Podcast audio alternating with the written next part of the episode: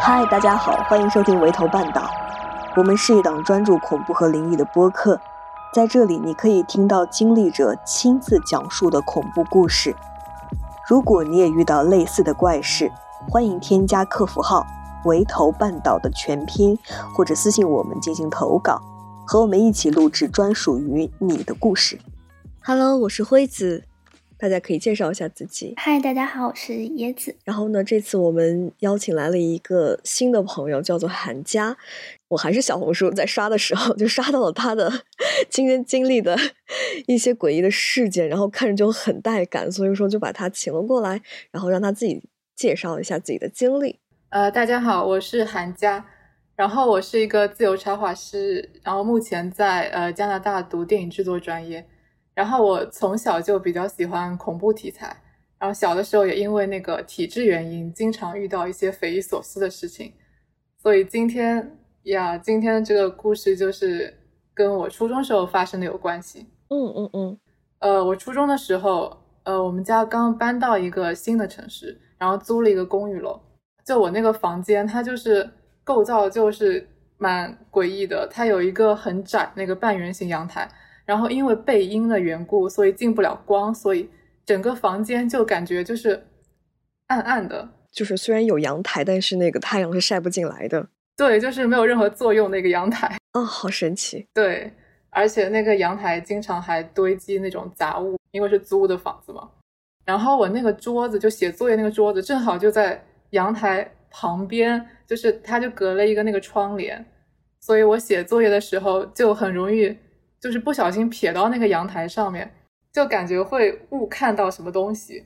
嗯，就是因为阴阴的，就是照不进阳光，就是会给人很强的这种心理暗示。对，嗯，然后我初中的时候，就是放学的时间比较早嘛，就我一般都是一个人待在那个房子里。那个小区已经二十多年了，就比较老，它就很多东西它就会响，我就有点害怕，然后我就躲在我父母房间里写作业。然后，但是呢，他那个客厅里还有我房间里，就经常会传来就那种咯吱咯吱的声音，就很大的那种声音，很响。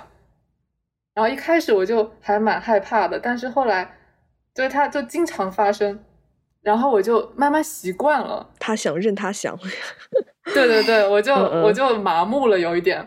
但是就是我父母发现我经常赖在他们房间里嘛，然后就让我自己回自己房间。然后这个时候，我就只能回我自己房间。诡异的事情就发生了，就有一次，呃，我在我自己房间里面写作业，就写的就有点不想写了。然后我就拿手机开始出来自拍嘛。然后那个时候是 iPhone 五那种，呃，不知道为什么，我就想从我那个手机屏幕里面看我的眼球里面的我自己的倒影。哦哦。对，就就离很近。我其实有点忘记我当时怎么看的，但是就是大概就是在看我眼睛里的自己吧。然后我就看着看着，我就发现我的脸旁边有一张白色的脸。然后我一开始就是以为我看错了，就可能是学习压力太大了什么的。然后结果就是我我心很大的又又看了一遍，然后他就还在旁边，然后我一下子就是懵了。当时就是我我连叫都不敢叫，我就是感觉整个人就是。就僵硬的，然后就跑出我的房间，就在那边就是就不敢回去了。然后我也不知道跟谁说，因为家里没人。在想那个，如果那张脸就是印在眼球上的话，是不是就代表着当时可能是有一张人的脸在你的脸旁边，也一起看着镜头？对，真的。然后我就全身发麻，但是我还是得回去睡觉了嘛。就是我也不知道当时是怎么说服了我自己，还是回去了。然后，但是从那以后，我就不知道为什么。就是每次我只要闭上眼睛，就睡觉的时候，或者就无论干什么吧，只要在那一整个屋子里，不只是我在我的房间，我就会看到那个，就有张很模糊的脸，就在我闭了眼睛以后的那个视线里，很近的对着我的脸，一张白色的脸。该不会那张脸它其实不是在你的脸旁边，而是它在你的眼睛里面，所以说你闭上眼睛就会看到它。哇，这个脑洞真的很大。但我当时就是还是觉得是自己可能学习压力过大了，还是怎么着，我就一直不太相信我真见鬼了，就是我一直觉得是一个什么幻觉之类的。然后，但它就一直出现嘛。我睡觉的时候，我无论就怎么躺，我侧着躺，他就直接就对着我，就是正脸对着我，就无论左躺右躺都是对着我。然后我就是往天花板上看的话，他就是躺在天花板上，但他是那他是一整个身子都连，就是躺在那边，就对应着我那个位置。就是你侧躺的时候，他非要跟就跟你贴贴，然后当你正着躺的时候，他就在天花板上看着你。对，听着有点像私生 的感觉。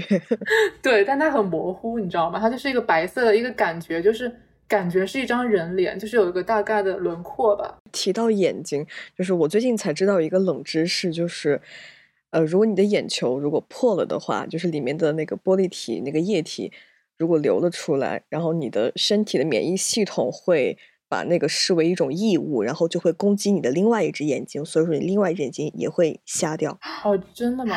然后也就是说，我们的人体是不知道我们有眼睛这个存在的。天呐，天呐，好神奇，是很神奇。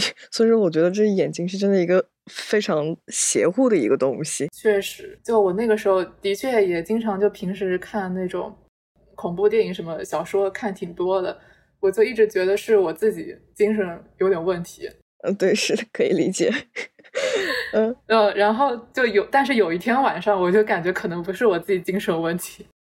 有一天晚上，就我正好来例假了，然后我那个公寓房那个格局很奇怪，它是它是那个卫生间和厨房挨着，厨房的门对着。一个大镜子，然后那个大镜子下面是呃洗漱台，然后还有那个柜子什么的。然后我我一般就是就是拿那个卫生巾，就是在那个镜子下面柜子嘛。一般来说，我站在那个镜子前的时候，就是能看到那个厨房门嘛。然后那个厨房的门里的东西，我是看得一清二楚的，因为它那个窗户那个月光透进来的时候，就是里面东西都看得很清楚。就平时我们那个厨房门是不关的，所以我都能看到里面。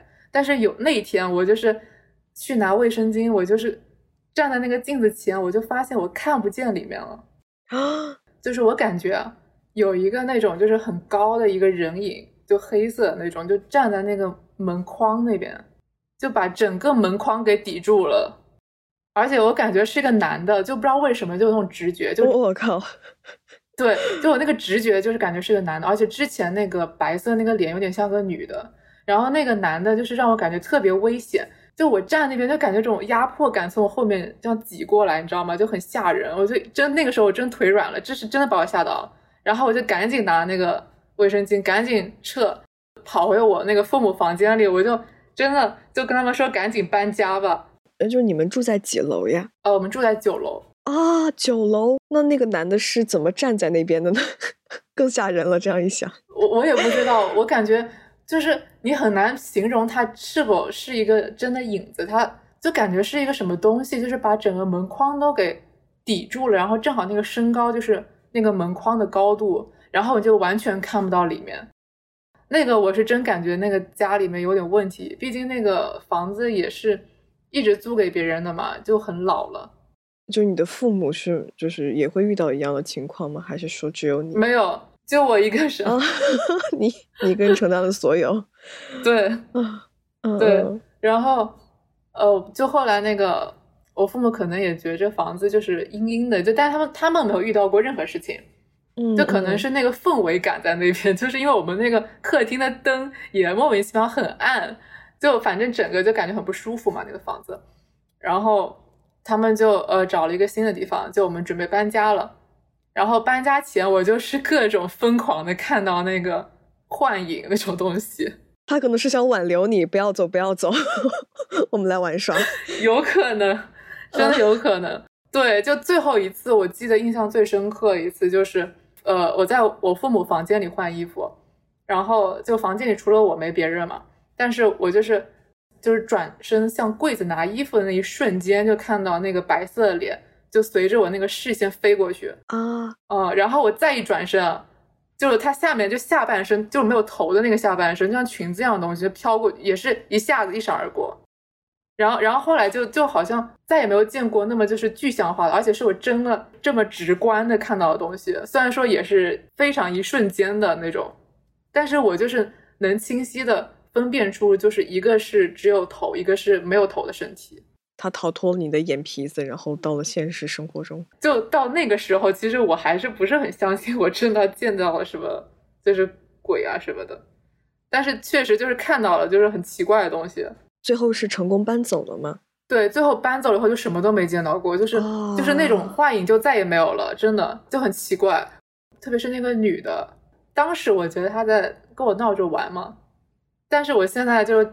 再回忆起来，我感觉他好像是有什么事情要跟我说，可能是，就是可能这个白色的这个脸，可能它是一个善意的一个存在。对，对，嗯嗯。但是现在就是没有再遇到，那就太棒了。嗯，就是感觉他可能就是想提醒你，那个黑色的影子可能要伤害你之类的吧。也有可能，嗯。但我总感觉他们俩是就是一起的，但是就是那个白色的，好像没有那种。明显的恶意，但是那个黑色就赶我走的感觉。搬出一个房子，再没有怪事发生这个经历，我也有过。就是我在高三的时候，呃，我们家是住在顶楼的嘛，但是我能听到有脚步声，然后而且还能听到那个对门在疯狂的吵架，而且是好几个人一起吵，就是有男有女，有老的有小的。然后就大家就混在一起，就好像发生了非常激烈的事情。就是我每次凌晨两三点的时候，就能听到他们在那边疯狂的、疯狂的吵。然后我觉得很奇怪，这些人在吵什么呀？然后这个状况就持续了非常久。然后结果有一天，我跟我妈说起这个事情的时候，我妈跟我说，就是我的邻居的那个女的，她开车把自己的孩子给撞死了。然后，而且发生车祸的时候，车上也坐着她的老公和另外的一个孩子，然后也跟着一起死了。也就是说，最后她就只剩下了一个孩子和她自己。然后，而且事情发生的这个时间也已经蛮久的了。我说不太可能吧？如果都死了的话，那我天天听到对门在吵架，是在吵什么呢？自从我妈跟我说完这个事情之后，我就基本再没有怎么听到过，就是我的邻居在吵架了。但是。头顶的脚步声还是每天晚上都会有，然后这个是什么时候消失呢？是我那个高考完之后，那个暑假一下子放松下来，然后就没有再有过这种情况了。天呐，他是在你妈妈说了以后他就消失了吗？没错，没错，没错。就他其实一直在听。嗯，现在想想真的是呃挺那什么的。对，哎，我有时候觉得鬼会贴人很近。他可能对人也比较好奇吧，有可能。那我来讲一下我的这个故事吧。我的这个故事是网友的一个亲身的经历，然后他的 ID 比较长，我就还是用小 A 来称呼他了。我觉得他的这个故事就是前面听起来玄玄乎乎的，但是后来他讲述的一些内容就让我感觉非常的毛骨悚然。他说他在几年前在南宁那边做业务，然后。经常住在一个叫狼溪地铁站的地方。那个狼溪地铁站呢，就是南宁的一个城中村，就经常能在短视频里面刷到那些网吧大神什么的，就他们几乎都是住在南宁的那个城中村里面。哦，我知道了，是那种什么，就是干一天玩三天，专门做日结啊，对对对，就是躺平的那群人。是的。然后小 A 呢，就因为住在那边，经常就去一个固定的饭店吃饭。时间长了，他也认识了几个，就住在周围，也是做日结打工的小伙子。就在这个过程中，他就认识了主人公小文。据小 A 的描述，小文是一个瘦瘦的，然后个子不高的一个不太爱和别人交往的男孩子，但是他做事非常的认真。就是他俩相识，就是因为有一次布展的任务非常的重。呃，小文和他还有另外几个小伙伴都一起加班加点的搞完了，所以小 A 就想表示一下感谢，就请他们吃了个饭。这个故事就发生在那次饭局上。小 A 说，当时小文了解到小 A 是北方人之后，就对小 A 说：“我小时候去过北方，还真的去过你们那里，只不过我是在似醒非醒状态去的。”小 A 就觉得很奇怪，就说：“不会吧，你不会是让人拐卖了吧？”小文就说：“不是，我很小的时候做过看灯人。”一起吃饭那几个人也很好奇，他们就说：“哎呀，小文，你给咱们老哥几个讲讲你的那些故事，没准你说的那些人还有老哥认识的呢。”所以那天晚上，小文就讲述了他的一个故事。小 A 就觉得当时，嗯，他没有办法确认这件事情是真的，但是也没有办法否定这件事情是假的。直到几年之后，他看到了一些结果，他能证明小文讲的那个故事好像确实是有一些根据的。小文说，他住在桂北的一个比较偏僻的小山村里面。桂北是不是就是那个桂林偏北这个意思？嗯，他们那个村子的人不是很多，但是都姓霍，就是霍元甲的霍。呃，他们的村子在一个山沟里面，村子前面还有一条小河。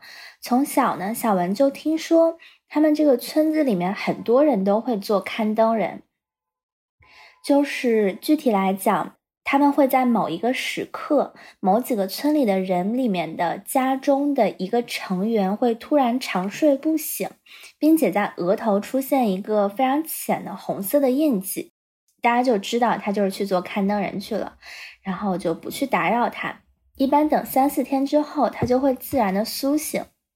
醒来以后的人也大致会给他的家人描述说：“哦，我是给油灯添油去了。”但是谁也说不清楚细节。这种事情呢，一般都是小孩子和老人做的比较多。时间到了三十年前，这种事情就比较少了，也很少有人说他们遇到了这种事情。也就是说，就是可能一个人会莫名其妙的昏迷。嗯。是的，然后昏迷，然后醒来之后，他们就是说辞都是一样的，就会都说是去添油，去给油灯添油去了，是这个意思吗？是的，是的，嗯，好神奇。那感觉可能是所有人做了同一个梦也说不定。啊，可能是我我我觉得可能是他们就是这个村子里的某某种水源，或者是某种有置换效果。呃，对，就是有，就是让他们有了统一的一种病症，也是有可能的。嗯，然后小文呢，他就在他的七岁那年也遇到了这件事情。据他说，就是他当时放学之后先回家喝了一碗水，就像 辉子说的，可能跟水源有关吧。嗯嗯。然后他跑到了河边去找同伴一起玩儿。到了河边，小文没有看到任何一个人，但是他感觉那个河面非常的粘稠。他就赤着脚走进去，发现自己慢慢的就陷到了河里面。这是碰见流沙了呀，这个好危险。他觉得就是好像有人拉着他的手进入了河里面，而且他的呼吸是正常的，他能看见东西，他也能听到声音，回头还能看到村里面的那个景象。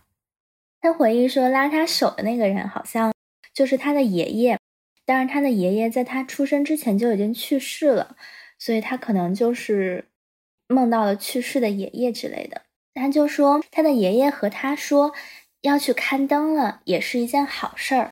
所以那小文可能就是在七岁这年也去做了看灯人。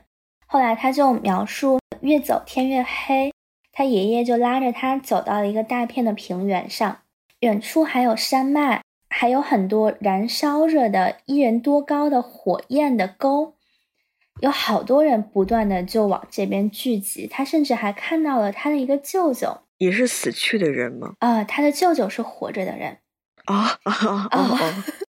看到他的舅舅之后，他又觉得天旋地转。唯一不同的是，他看到山上的星星和地上的各种的河流呀、古树的旋转的方向是反着的，就是可能天上的星星是顺时针转的，然后地上的河流、古树。呃，旋转是逆时针转的。这个时候，他就看到每个人手里都提了一个比较小的油壶，然后又等了很长时间，那些人就开始走向了不同的方向。他们越过山脉，然后他发现这里有了一些数不清的灯海，就是突然出现了很多的灯海。那些人就给那些看上去油比较少的灯盏加了油。加了油之后的灯，有一些就旋转着飘到了山上，所以那座山一时间就被照得非常的亮。小文呢，他的爷爷和舅舅就和小文走在了一起，不断的给周围的灯盏加油。小文描述说，他们加的那个油的颜色是翠绿色，有的灯捻快灭了，一加油突然又亮了。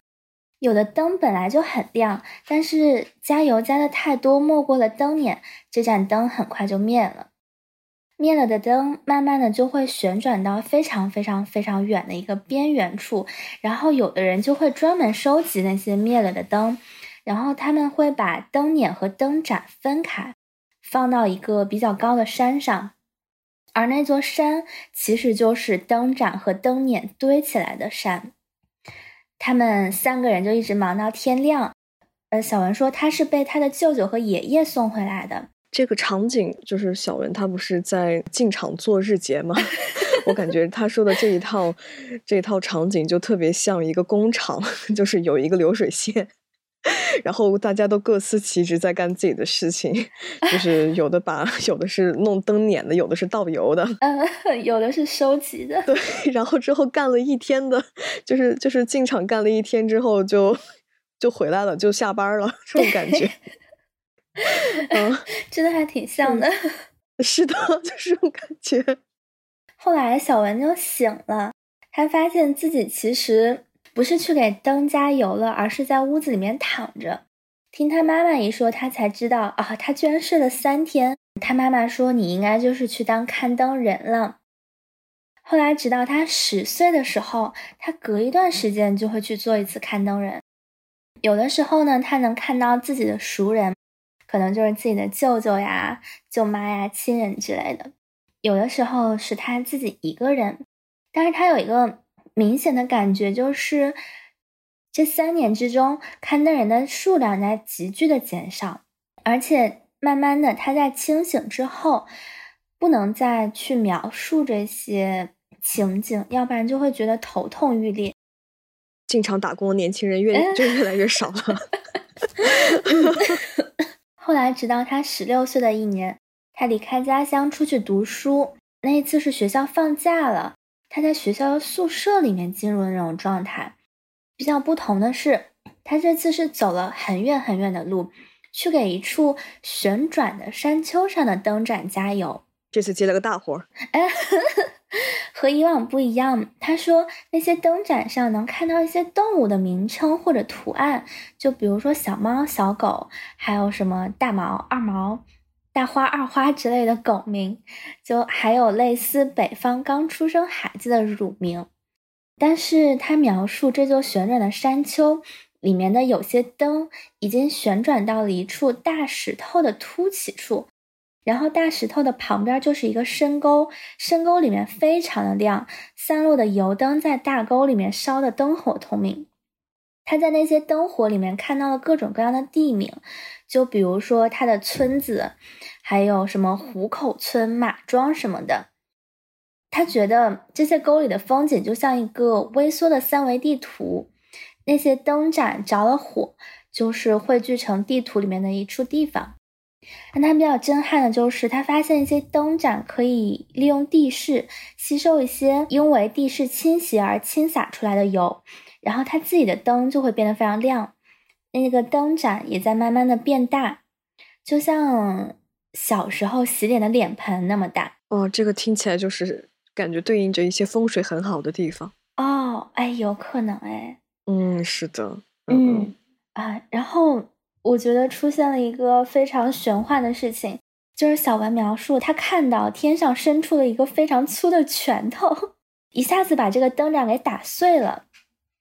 这个时候突然就灯火大亮，那些他原来看到的猫猫狗狗的名字就变成了非常正式的人名，然后一闪而过，就可能是比如说姓李李叉叉，姓王王叉叉这样的名字。他记住了几个一闪而过的名字，以及在慢慢变大的一些灯盏上的乳名。等他醒来之后。他的舍友说，他已经在宿舍昏睡了四天了，但是自那之后，他就再也没有进入过那种状态了。嗯，后来在他毕业之后，他就顺着他的记忆在网上查他记住的那几个名字，还有那几个乳名。嗯，他查到每一个人在他毕业之后的几年都是非常的风光，但是又过了一段时间，这些人没有一个有好下场的。唯一没有办法证实的是，他记下那几个慢慢变大的那些乳名，因为没有被拳头打碎，所以没有正式的名字显现出来。但是小 A 这时候发现，小文说的那几个乳名里面有一个名字，他之前看到过，那个名字就是在那种就是写违法犯罪人的通告的一篇文章里面。然后小 A 就问小文：“哎。”那你这么说的话，是不是每一盏灯都代表着是一个人？小文就说：“哎呀，我觉得不是，也许是代表着某一种和一批人的关联的一些存在。”哦，就比如说是，就是叫李富贵的话，就是所有叫李富贵的人可能都会倒霉，感觉。所有李富贵听令，你们要倒霉了，这种感觉。嗯，对，小黑就问。那那些抢了别人油灯的人，是不是大老板或者是位居高位的人？就是那会儿不是说因为地势倾斜，有一些灯的里面的油倒了出来，倒到了别的灯里面，他应该就是想说那些灯。然后小文就回答也不一定，但是他们至少是违反了天道。小 A 又问，那是不是所有的灯盏都会油灯耗尽？小文说：“可能是，但是他也看见有些灯盏最后是非常明亮的，和莲花一样的样子，然后出现了很多的火苗，但是里面是没有油的，就只是灯头形成了莲花的形状，然后非常的明亮。那小 A 就非常的费解，他问小文：那油是什么？油代表什么呢？是福气还是好运？”小文就摇摇头说：“感觉就是像和钱有相同性质的东西。”然后他又继续说：“不要欠别人的钱，也不要让别人欠你的钱。”后来在一个饭局上面，小 A 的一个熟人说到，他们那边有一个特别有钱的大老板完蛋了，而且是祸延子孙的那种。他说的这个大老板的老家是谁呢？就是那个湖口村的，而且乳名就是小文当年提到的那几中的一个。我在想，就是那个拳头砸下来之后，把几盏灯给打碎了，会不会的意思就是这个油它率先溢了出来，就是那个好运过早的来到你的生命当中，但是整盏灯是碎的，但这个好运是不可能。再继续往后延续的，所以说就是会毕业之后就还是蛮风光，但之后都不太会有好下场，就可能就是太盛了。但其实这个油是要一点一点用一百年的，但是你一下全部用光了，就会不太受得住。嗯哼，我觉得有可能，而且我觉得他说的这个就很像那种借命，就是有的一些达官显贵他们会寻求一些高人的指点。把一些人的命借到自己的身上，就让自己不会受某些疾病的侵害，或者是不会遭到某些不好的运势的影响。但是那些被借了的人，他们最后的下场都不太好。我觉得那个油就特别像生命。但我觉得最好玩的还是他形容的所谓的刊登的整个过程。我觉得可能人的想象力还是和他经历的有关系。就是我们想象神的时候，我们也会把神想象成人的形状，就是有眼睛、有嘴巴、有五官、有鼻子。在描述一些宏大场景的时候，也会不自觉的带入自己最熟悉的场景。我觉得这是一种他们对于社会整个运行机制的一种怎么说？一种理解和表达吧。嗯，那我的这个故事就差不多。呃，我觉得刚刚那个故事就是感觉很美。就是画画画面感很漂亮，我觉得对。哦，我我也不是特别理解最后那个就所谓那个油到底是什么，某种气运一样的东西。嗯，感觉他所谓的去倒油看到那些名字，大概率也是以他现实生活中为模为范本，嗯的一些姓名。然后，嗯，我我觉得更像是一种对于身边人命运的一种判断，然后以他以这种方式讲了出来。然后呢？最后我是想分享一个我在豆瓣上看到一个帖子吧，算是，我觉得它是有一定恐惧在的，就是它和什么就是鬼怪什么可能不是很沾边，但是看着也是让人有一种毛骨悚然的感觉。细思极恐。咿呀，就是楼主说，在他高二的时候，他朋友是很少的，因为学校里面换座位嘛，就认识了一个同样被孤立的一个很漂亮的女生，叫做桃子。这个桃子长得非常像汤唯，个子呢也很矮，哎，整个人看上去就像一个洋娃娃一样。因为那个时候楼主朋友不多嘛，所以说突然有了这么一个好看的新朋友，就非常的骄傲，就很想要带到家里给家里人见一见。然后桃子那边呢也是，他说母亲对他也不是很好，家人呢就经常在外面做生意，他一个未成年就把他丢在这样一个小地方。同学也孤立他，他也非常渴望家庭的关爱。呃，然后呢，他看到楼主他妈妈每天都会做饭做到校尉处，他也就提出说想去他们家做客，吃他妈妈做的饭。这样就是两个人一拍即合了。他们就约定，就是当周的周六就去楼主家玩。周六当天，桃子是穿了一身新的中式棉袄。那件棉袄呢，在学校里面是没有穿过的，是蓝底子红绣花，还有一个雪白的一个毛领。桃子还特意的编了两个小辫子，戴了一个美瞳，就整体的装扮都是不允许在学校里面出现的。然后当天中午还没到的时候，就过来找楼主了。然后那个楼主他们家的传统是每周末要去看外婆，所以说就先把他带到了外婆家。楼主的记忆非常的清楚，就是他们在等外婆开门的时候，呃，那个楼主是站在地面上，然后桃子是站在旁边的那个台阶上，所以说这个视角可以让楼主很清晰的由下往上看到桃子的眼睛。桃子是戴了一个灰色的美瞳，就睫毛膏刷的不太好，有点结块。因为桃子很矮嘛，所以说平时是不太可能看到这个视角的，所以说他对这一幕印象也非常深刻。然后紧接着呢，楼主的妈妈就去上楼了。她一看到桃子的眼睛，就瞬间睁大，就说：“这个是桃子生的太好看了吧，快带进去让外婆也看一看。”这个时候，外婆也来开门，也看见了桃子，说：“这个小姑娘真好看，快进来，奶奶给你做饭。”然后桃子呢，当时也非常的开心，当时还捏着自己的辫子说：“呃，谢谢阿姨，谢谢奶奶，就很可爱。”周六当天就整个吃饭啊什么就非常的愉快。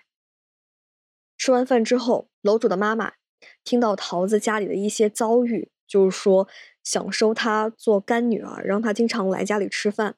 桃子很开心呢，就答应了。而且楼主的妈妈和桃子还互相交换了手机号码。桃子还在后来的相处当中展示了桃子和她妈妈互相发短信的一些内容。他妈妈呢就喊桃子是干女儿，就还要让她早点睡觉。然后呢，桃子也很开心，一直在夸楼主的妈妈很可爱，还用叠词什么的。然后楼主呢也对这段记忆挺开心的，还把这个事情写进了桃子和楼主共用的一个日记本里面。但是后来，桃子因为被校外的女生霸凌，就转学了。而且那群女生直接骚扰到了他的住处，所以说他的父母呢就直接把他接走，搬离了这个城市。所以说从此之后，桃子就再也没有来过楼主家。再然后就是高三，很紧张，也没有时间玩手机，也用不了手机，所以说楼主和桃子就从此断联了。在大学毕业的时候，就是楼主又一次联系到了桃子，想邀请他再次去一次楼主家。然后还问，说那次见面，外婆做的菜你觉得好吃吗？结果桃子非常惊恐的否认说，我从来没有去过你外婆家呀。然后楼主就非常的惊讶，因为那次记忆中的聚餐特别的快乐，然后细节也很真实、很丰富。楼主就怀疑自己的记忆可能出了问题，然后就去问了自己的妈妈。然后妈妈说，桃子从来没有来过我们家，也没有去过外婆家呀。然后楼主就非常的纳闷说：“如果妈妈没有见过桃子的话，那他们两个是怎么交换的手机号呢？那么桃子又是如何在隔天的晚自习之后给他展示他们互发短信的内容的呢？”然后呢，楼主又向外婆求证，然后外婆又很肯定的说：“他来过这儿，因为他眼睛是灰色的，我还以为他是一个外国人，嘴巴也很甜，来厨房端菜的时候。”楼主的妈妈还说想认她当干女儿呢，就是后来外婆还悄悄的跟楼主妈妈说，就让她不要认，怕楼主心中会不平衡。然后楼主妈妈就说算了。大概就是这样的一个情况。然后之后那个楼主和桃子因为一些观念的问题吧，就再也没有交流过。但是这个整个的事情也让楼主非常的困惑，因为在这个故事当中，就是有的人记得，但是有的人不记得。这个就很平行宇宙。对，没错没错，这个非常的平行世界，听起来。就就他们处于不同的时间线里面，啊，没错，没错，没错，可能就是在生活中的某一个瞬间，然后可能身边的人就已经偷偷的换过了。对，对的。虽然你们拥有着大部分相同的记忆，但是一些细节可能还是对不上，一些小 bug 吧，可能就是。哦，这就也能联想到我们自己身边也有可能会发生这种事情，只是我们没有去就有这么一个事件去想起，就是对应到这种。事情发生是的，就是而且就算是真的遇到，大概率也会以为是自己记错了，然后过去就过去了。对，然后也不太可能就是把一件无关紧要的小事，然后一直拆分、拆分、拆分。有的时候就会觉得某个事情或者是某个地方非常的熟悉，但是我肯定我百分之百没有遇到过这样的事情，以及没有去过那样的地方，可能就是平行时空的另外一个我。对。哦，平行时空哦，我我想到一个我以前遇到过的事情。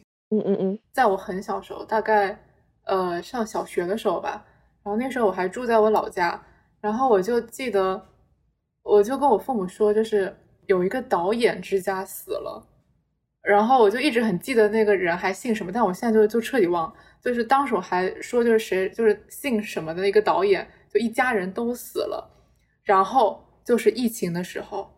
当时就疫情刚爆发，国内我就看到一个新闻，有一个导演一家全死了。嗯嗯嗯，就是大概这个中间就隔了十年，就就很很，当时我就整个人震惊了，你知道吧？对，好奇怪。但主要是小时候我也不记得那个到底那个信息到底是从哪里来的。但是我当时就是跟我父母说，有一个导演之家就死了，然后没想到就是疫情的时候就真的遇到了一模一样的事情，但是在十年以后。哦，我的天呐！所以我其实还蛮相信这种，就是我们的世界是交错的。嗯嗯嗯嗯嗯嗯嗯，就感觉我们像是一个个程序员手中的代码，然后偶尔在搬运一些数据库的时候，可能也会出现一些小 bug，就是他们也尽力了，尽力让我们融入这个社会了。就还有就是很经典的那个。就是五十六个民族还是五十六个星座？哦，对对对，我还是觉得是民族。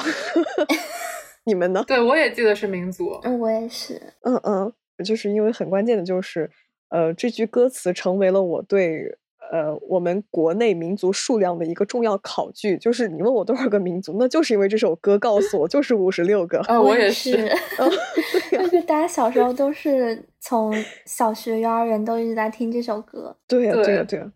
就无法理解怎么会变成星座，但是也是有可能解释的啦。因为 开始工作之后才意识到，大家都还挺草台班子的，就也不排除可能就是在印刷过程当中，或者是在什么过程当中，就是有人脑子一抽把什么写错了呀。就是我也觉得导致这个批次的版本不太一样，这个批次的版本又不太一样，就也是有可能的。对，而且主要是哪来的五十六个星座？对呀，对呀，对呀，这个很关键。就反而现在更像一个 bug，嗯，对啊。刚刚那个故事，就如果他说就是他高中时候发生，就跟小时候发生就更不一样，因为高中时候这个记忆就更加近嘛。没错，对，就是高中的时候已经快成年了，大脑也发育完整，我就不太可能会把这种事情给记错。是的，就是我看下面评论，还有人在猜测说，可能是那个时候桃子因为遭遇。校园霸凌，所以说就会大脑就会自动屏蔽掉那一段让他不愉快的经历，就是连着这个朋友也一起被屏蔽掉了。对，桃子看到他发的短信不会产生疑惑吗？就感觉后后背一凉。嗯嗯嗯嗯嗯，对，怎么突然出现了？如果没有换手机的话，就偶尔翻到的话，就真的会。嗯。什么情况？那么以上就是我们这一期节目所有内容啦，就。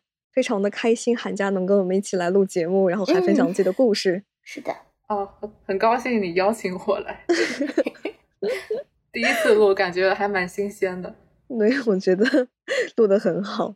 好的，那希望我们还有下一次。可以，可以，我支持。嗯，但是希望你不要再发生那些诡异的事情了。啊，是的。对我成年以后倒是不太有了。嗯，希望都顺顺利利的。是的，嗯，希望大家都很顺利。嗯，好的，那今天就这样了，拜拜。嗯，拜拜。好，拜拜。